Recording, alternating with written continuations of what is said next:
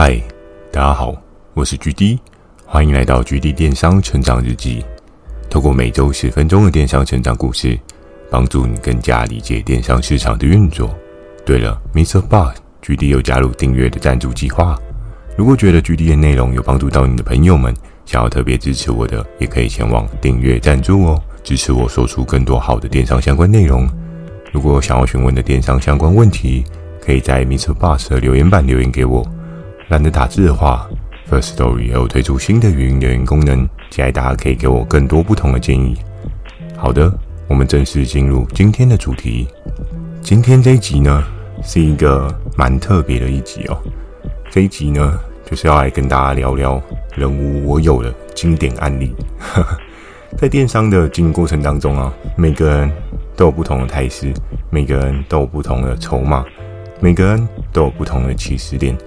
所以你要用什么样的策略操作去经营你开始的策略，又或者是你今天已经走到了电商的半里路，你已经不再是个新手，你要用什么样的策略去做一些市场上面的需求应对，这件事情呢，就非常非常重要哦。但今天要讲的这个人无我有的经典案例啊，就是在于市场上面的需求，你去做一些对应的观望。你可以去了解更多的不同的可能性，去找到这个人无我有的经典案例哦。曾经我在跟很多合作伙伴聊天的过程当中啊，蛮常听到一句话就是啊，GD 啊，这个市场看似没什么好做的，很多需求都被人家插旗了，很多需求看起来都没有什么搞头，很多需求利润都好低，很多需求我都不知道该怎么下手，我都觉得啊。这一块市场还是不要做好了，都有一些很可怕的竞争对手呢。有趣的事情是，这个世界一直在变哦，市场的需求也一直在变化哦。你可以透过各式各样的小细节去观察，进步的找到，哎，你有可能打造出人无我有的经典案例哦。我们可以看到很多品牌，他们所经营的状况呢，也是有不少的人无我有哦。那当然。我们可能看到更多的是品牌商将一些大货型供应商的产品再做一个优化，并且套入这些品牌去做一个贩售，这样的策略操作呢，也是蛮常见的。但我们可以看到更多的品牌商呢，他们追求的是商品给予人生活舒适的优化愿景哦，去做出一些对应定调的策略。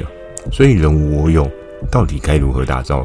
有时候你要先问问看你自己的心哦，你是怎么样去看待对应的产品？你是怎么样去看待这个市场的哦？那在一开始呢，要来跟大家聊到的是很久很久很久以前的一个案例。为什么要讲这么多个很久呢？因为它真的很久了。但是大概如果我没有记错的话，差不多是一三一四年的时候的一个经典案例吧。在那个时候呢，整个市场呢有各式各样不同的火花，不同的涟漪哦。那时候也是我在之前某一集里面有跟大家讲到的，诶，韩国对应韩剧可能有一些特殊的戏剧啊，带起他们对应的食品风潮哦。那当然，日剧呢，在那时候也是不遑多让的。所以整个环境的生态链啊，有一个很不一样的状况。社群的结构呢，在当时也算是 Facebook 中阶段哦。所以我们可以看到有各式各样奇奇怪怪特别的东西，人们呢都会在讨论各式各样新奇古怪的东西。当你仔细观察，在现在的市场需求状况啊，大家对于讨论的商品啊，多半都是围绕着一些对应的 KOC、KOL。那他们讨论什么样的商品，你可能觉得诶不错，你可能觉得这个诶好像可以试试看。就好像在 YouTube，你可能会看到很多人去开箱好事多的食物嘛，对不对？诶，到底好不好吃，甜不甜，咸不咸，还是分量多不多，CP 值高不高，一样的这样的概念。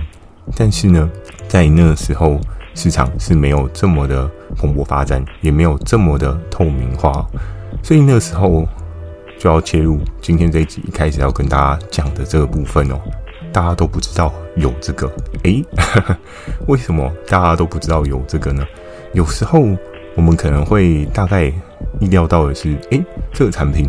它并非是在台湾去做发售的，它的主要发售地呢，可能是在韩国，可能是在日本，可能是在美国，还是在各式各样国家，他们是做一个初步的发售，就如同我们看到很多的品牌操作啊，他们也会切割一些地域限制，去做一些不一样的风俗民情的调整哦。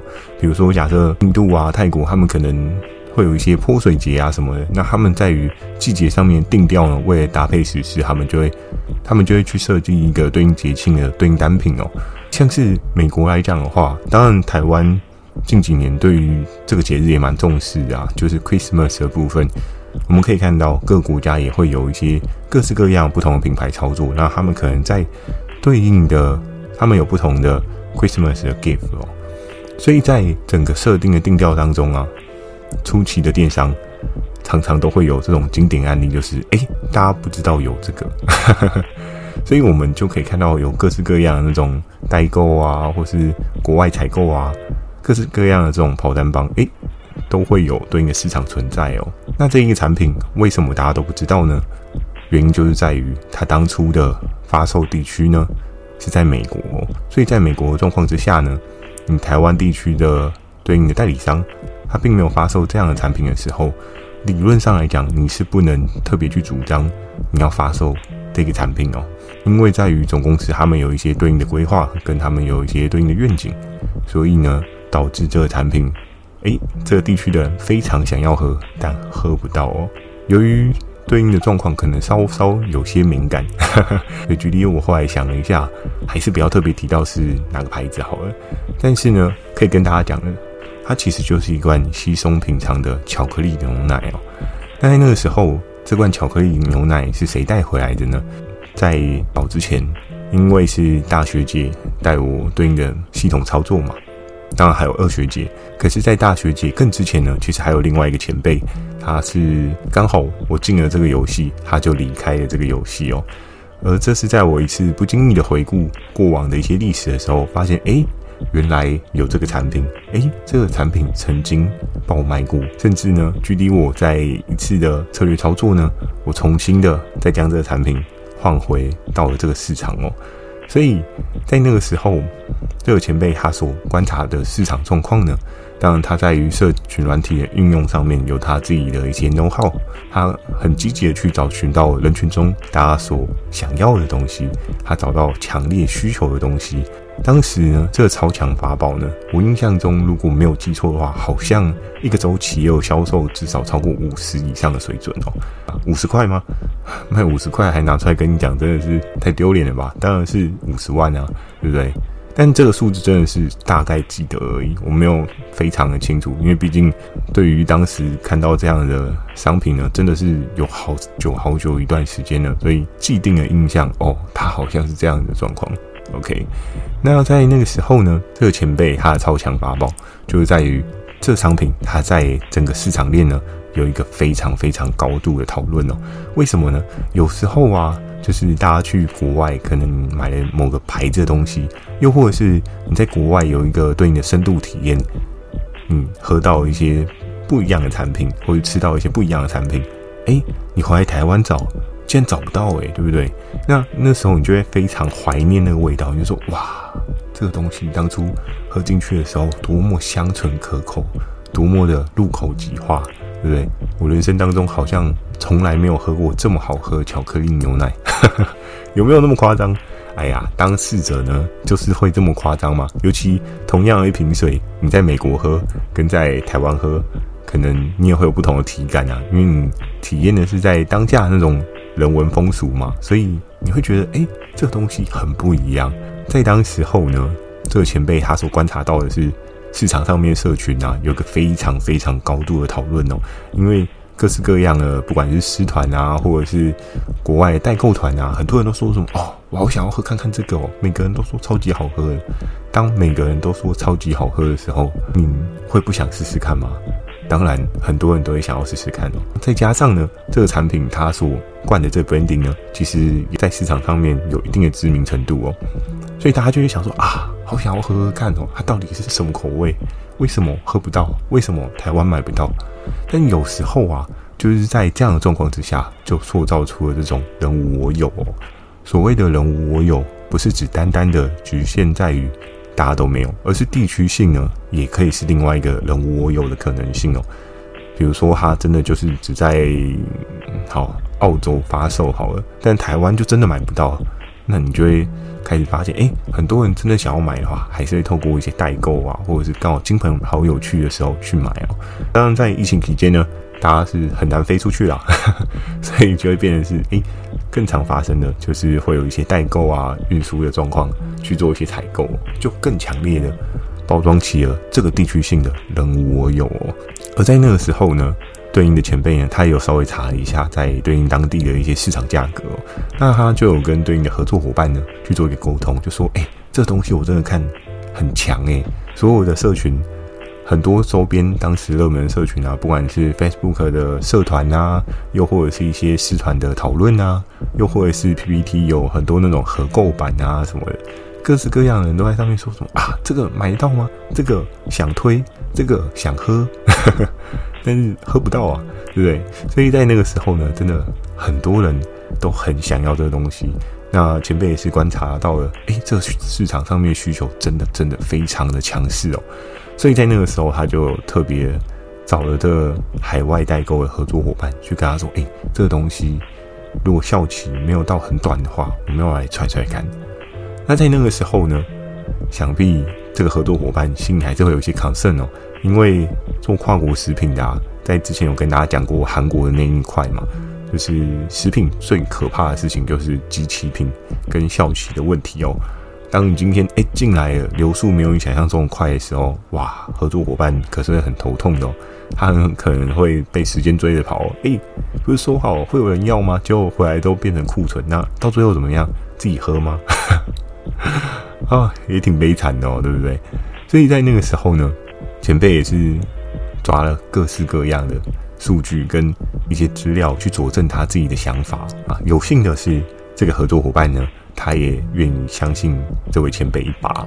所以在那个时候，非常有趣的是，那个合作伙伴呢，可能心一横，就想说啊，那不然就好吧，既然这么有把握，不然就来试试看。但是试试看的过程当中呢，那时候毕竟在原产地，它会有一些对应的产地的价格嘛。对不对？在台湾的市场呢，价格要怎么定？跟产地同价吗？那合作伙伴要赚什么？做义工啊，也太辛苦了吧，对不对？不太可能的。所以一定会有一个问题点，就是在于哦，那价格你既然是要从美国过来，你一定要再稍微灌一些水进去嘛，不然你要怎么样去做贩售呢？除非你今天是品牌的正统经销商，他们可能会有一些管道门路帮助你。避免这样的问题，但如果你是那种海外代购啊，就很有可能会有这样的问题哦。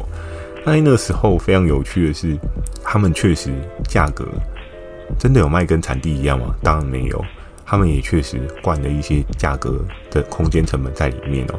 但我们知道的是，在食品的这个类别啊，很常大家都会有那种比较大的主数，或者是我们可以看到啊，像是一些大卖场，他们在做的事情，比如说国农牛奶。诶，我在卖这个吗？好像没有。比如说，像是好福乐巧克力牛奶，好了，这大家应该就或多或少喝过吧，对不对？通常去卖场会可能只买一个吗？不太可能嘛，一次就扛一箱的嘛。所以在他们的定调啊，跟他们的设计利润状况之下，他们在抓的是一整箱实际可以带来的利润哦。相对来讲话，在当时候。这个合作伙伴他所做的定调呢，也不是要拆单罐单罐哦，因为哇，你单罐单罐在卖的话，那风险很大。而且如果假设这个产品它是一个相对易碎的状况的话，会更加的头痛哦。就像我们现在看到很多的牛奶制品啊，当然有的是铝箔包，有的可能是罐装，罐装好像比较少看到，铝箔包比较常看到嘛。但是也有一些的。牛奶制品啊，就像早餐店的那种，有没有？真的国农牛奶，就是玻璃制品的那一种哦。那哪一种呢？你不可能一罐一罐送吧？你光是还要再去保护它是否破损这件事情，那就跟 Feel 哥的蛋一样啊，对不对？你还要想办法去把它包装好。就非常非常的辛苦哦，所以在那个时候呢，他们定调的策略啊，价格虽然稍微贵了一些些，可是他们是整箱整箱出的。那整箱整箱出的状况之下呢，合作伙伴就比较能够接受哦，因为虽然他的那个营业额也很大，可是它如果是一箱一箱的话呢，它实际所要备的库存含量可能就没有想象中这么可怕哦。所以假设它一箱的价格，嗯，因为我真的已经忘记它实际的状况，但如果它一箱的价格是一千块的话，超过五十的话，就差不多是五百箱左右吧。那在这五百箱的准备状况之下，当然很多人一定会说啊，GD 啊，这看起来真的有压力，对不对？因为你完全对这个市场是问号，可是也不算是完全问号，因为前辈他有对应提供了一些对应的佐证数据啊，或者是市场上面热销大家都要的这个数据给他，所以他也愿意就拼搏这一把。那想当然呢，在那个时候的状况呢，真的也是非常非常好了。因为当整个市场大家都来找，可是没有人卖，哇，这个真的是冒喜了，对不对？就跟你今天去那个淘金山，对不对？大家都在那边淘金的时候，挖着挖着，诶，你挖到一个金脉哦，是金脉哦，不是金矿哦，金脉比金矿还要更可怕哦，对不对？所以如果假设在那个时候啊，你做到这样的。市场水位真的真的非常非常的厉害，也非常非常的值得开心哦。那在那个时候呢，他们实际的操作策略呢，就进了台湾之后，他们去开始做一个线上贩售。而在那个贩售的过程当中啊，也确实蛮好的哦。我记得好像有个一个周期到两个周期都有破刚刚所讲到的对应的数字哦。但是呢，非常有趣的是，他们好像只做了两个周期而已。原因是什么呢？原因是可能开始有一些对应的发酵的问题跟对应的发酵状况。我们都知道啊，人对于食品的尝鲜啊是趋之若鹜的。对于一些新鲜事物啊，一定都会有想要试试看的时候。但是呢，当你今天大量供给啊，就会变成是啊，没有那么新鲜。对，你就觉得诶，这个好像还好诶。当然，食品会有所谓回购状况。可是，在那个时候啊，这个商品在社群能够热烈的被讨论啊，是在于很多人都还没有第一次喝过的体感哦。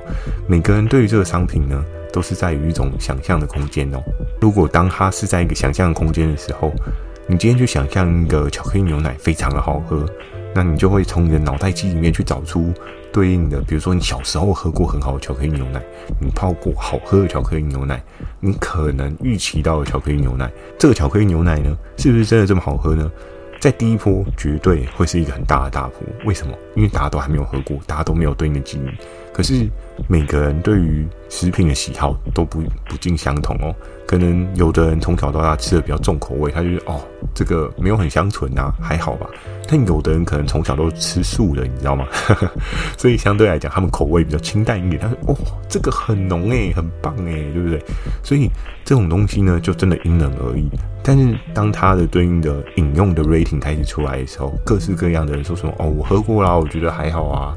然后有的人可能就说哦，喝了真的很好喝，就会开始有各式各样不同的意见派拉扯。拉扯是谁呢？拉扯是后面的那群人，他们是否愿意来购入哦？所以在那个时候呢，这个产品它确实有抓了一个很强的前期销售周期哦。但我觉得这个前辈他很聪明的一件事情是，他也只跟合作伙伴谈短期的这个销售周期。为什么？因为意识到了后面这样的问题哦。而在后面呢，非常有趣的是，GD 我呢。过了几年之后，因为前辈他也不在这个游戏当中一段时间了。那在我在有一次有幸呢，去挖出对应过往的一些经历哦，因为我也想要看看公司过往这个游戏里面有没有什么很特别的事情发生，所以我就看到了这个商品。那看到这个商品呢，更有趣的是，诶，我又找合作伙伴 再把这个商品带回来。可是呢，那我带回来是不是又卖回五十啊？决定好梦啊，对不对？是不是又找了一个超级无敌猛的爆品出来这样？那在那个时候呢，我要跟大家讲一个非常好笑的事情哦。怎么样好笑呢？就是我找回来这个产品呢，价格更便宜哇！GD 啊，你怎么会找到更便宜？没有嘛，就大家各自少赚一点。对，平台稍微推一点，合作伙伴稍微推一点，我们把价格空间再做出来。那在那个时候呢？上档之后，一个销售周期卖多少？我印象中啊，连一万块都不到。为什么？那、之前不是有五十吗？怎么会连一万块都不到？其实这就是在于我在当初的整个规划，我没有意识到所谓的市场的变化。在三年前的这个产品是一个超级无敌强烈的爆品，但是在三年后的同样今天，是不是它还是一个强烈无敌的爆品？那就要去检视市场上面的需求。在那个时候，市场上面会有强烈的需求，是大家买不到，社团都疯狂的讨论。可是，在三年之后的那一天呢，很多人都已经喝过了这个产品，很多人对这个产品的尝鲜的意识已经整个消失了。那你再去把它重新挖回来，你会有任何的感觉吗？除非这个东西在你的记忆里面真的是一个非常美好的状况，就像是刚刚所讲到的国农牛奶，对不对？我不知道大家对这个牌子有没有印象哦。但是你现在如果要我买一罐国农牛奶来喝的话，我会不会愿意？在我小时候早餐店印象，我是还蛮喜欢喝它的巧克力牛奶，所以我就会觉得哦。还不错啊，甚至未来如果我有小朋友，我也会觉得，诶，这个可以给小朋友喝啊，感觉蛮好，对不对？所以这就是有关于在上一次的记忆。那在上一次的记忆呢，其实没有很强烈，甚至没有一个延续性，它只是一个当下的尝鲜形态哦。所以就会变成是，有时候很多人可能抓到一个爆品，他就会觉得哇，它一直一直一直的爆下去。可是你知道，台湾就是三两千三百万个人，而且人数还在持续的减少之下。怎么可能，对不对？你这个东西可以卖一个很长的长线。当然，如果你有加入一些新的话题、新元素，那可能有机会。可是我们可以看到，是对应的产品啊，它的经典口味啊，要维持一个长线，都是卖得非常好。这真的是。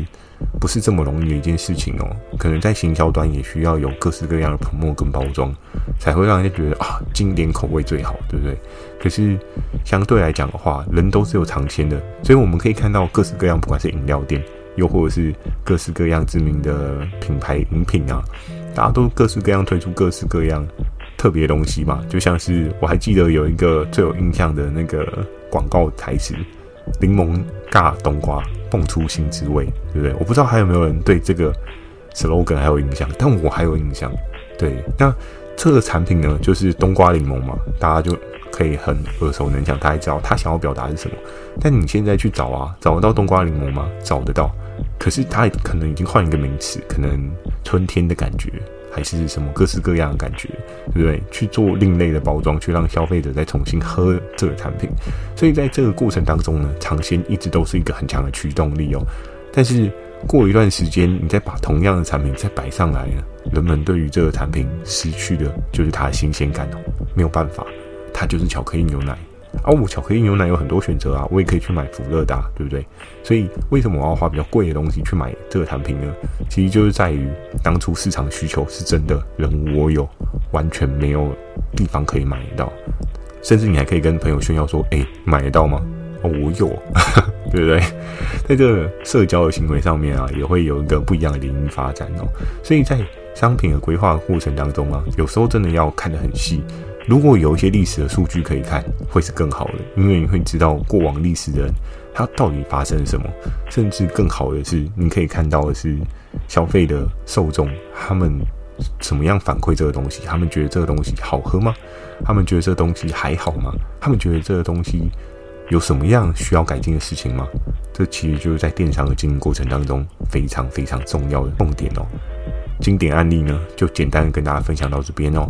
如果喜欢今天内容，也请帮我点个五颗星。你可以去 Spotify、Apple Podcast 或是 Mr. Box 都可以，只要有五颗星就是一个棒，对不对？哎呀，星星比较少嘛，希望大家可以多给我一些鼓励哦。